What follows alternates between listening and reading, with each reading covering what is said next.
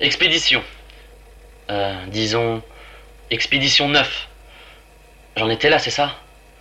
Tel un Anunnaki.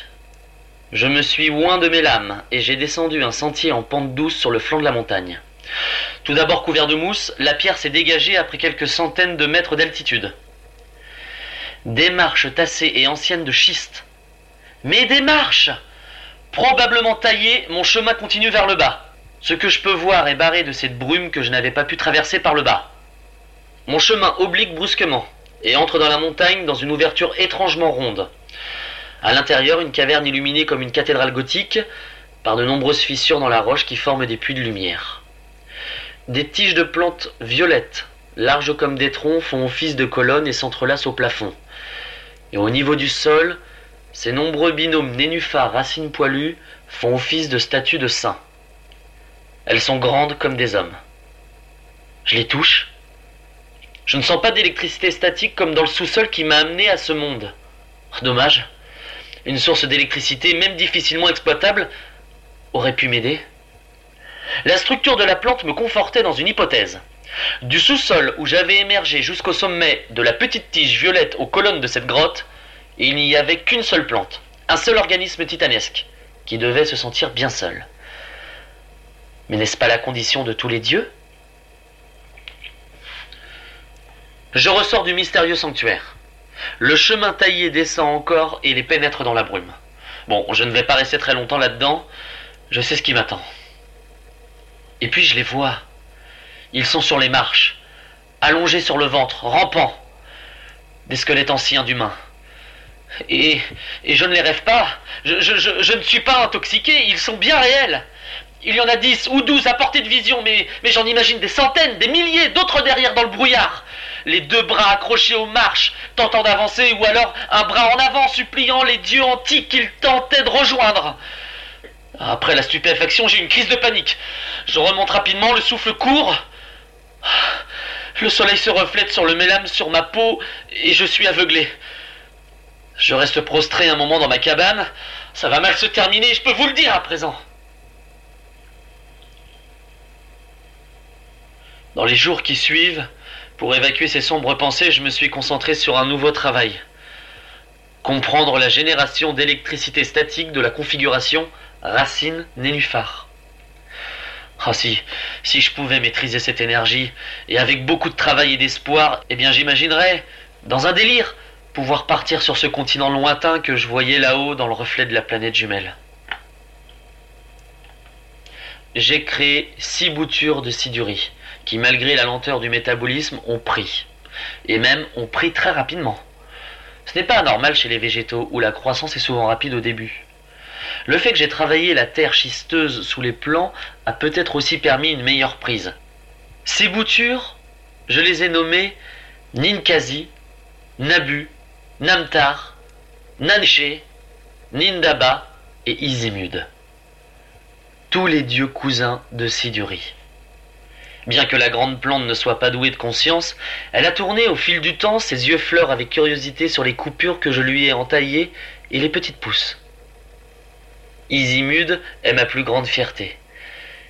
Il a une croissance encourageante et il a développé aux subdivisions des branches de minuscules petits duos nénuphars, racines, qui ne produisent pas d'électricité pour le moment. Dans mon délire dieu sumérien et jardinage, je me suis dit que je commençais ce qui ressemblait à un potager de monastère. Et j'ai levé les yeux.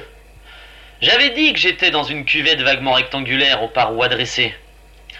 C'est une façon compliquée de dire que j'étais entre quatre murs, sans trop y croire. J'ai commencé à retirer la mousse brune d'un mur. C'est un mur de pierre schisteuse, lisse, préservé, gravé, des silhouettes d'hommes et de dieux. Et cette écriture de traits étoilés, l'écriture des Sumériens. J'étais dans un temple. Ils avaient réussi à grimper jusqu'ici dans les temps anciens. Ils avaient écrit leur histoire, ici. Je ne pouvais pas la lire. Je ne pouvais pas la lire. Je ne pouvais pas la comprendre. Il me fallait Emma, mais elle était loin, dans l'espace et le temps peut-être. Je ne pouvais même pas prendre de photos, même pas copier l'ensemble des textes. Il faudrait dégager trop de mélames et mettre en danger l'équilibre atmosphérique de l'endroit. Un vent froid m'a fait trembler, plus froid que d'habitude. Une obscurité nouvelle s'étendait. Je lève encore les yeux.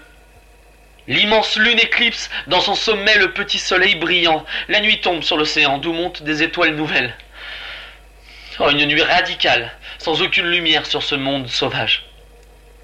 Très rarement, très brièvement, ce monde connaît la nuit. La température tombe en flèche. L'atmosphère se charge de cristaux gelés. Je me blottis dans ma combinaison étanche. Je regarde la lune avec impatience. Combien de temps va durer cette nuit glacée? Et puis, je vois des lumières.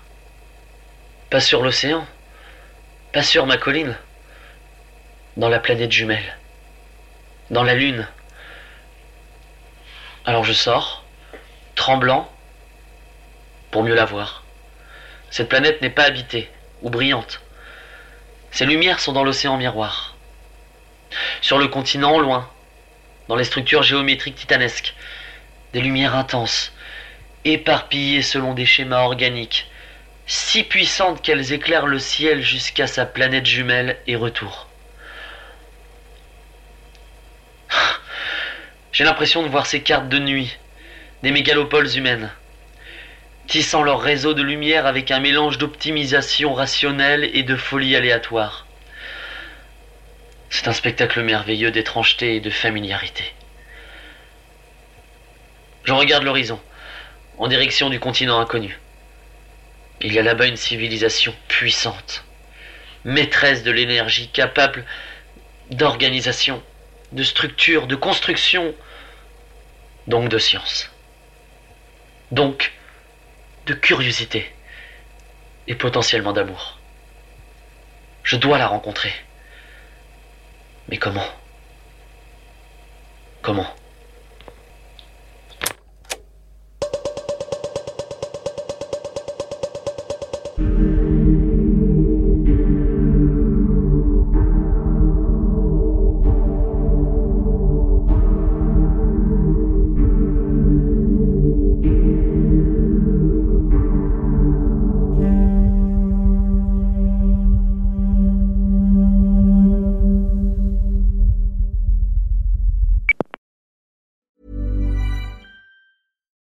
When you need mealtime inspiration, it's worth shopping Kroger, where you'll find over 30,000 mouthwatering choices that excite your inner foodie. And no matter what tasty choice you make, you'll enjoy our everyday low prices, plus extra ways to save, like digital coupons worth over $600 each week. You can also save up to $1 off per gallon at the pump with fuel points. More savings and more inspiring flavors make shopping Kroger worth it every time.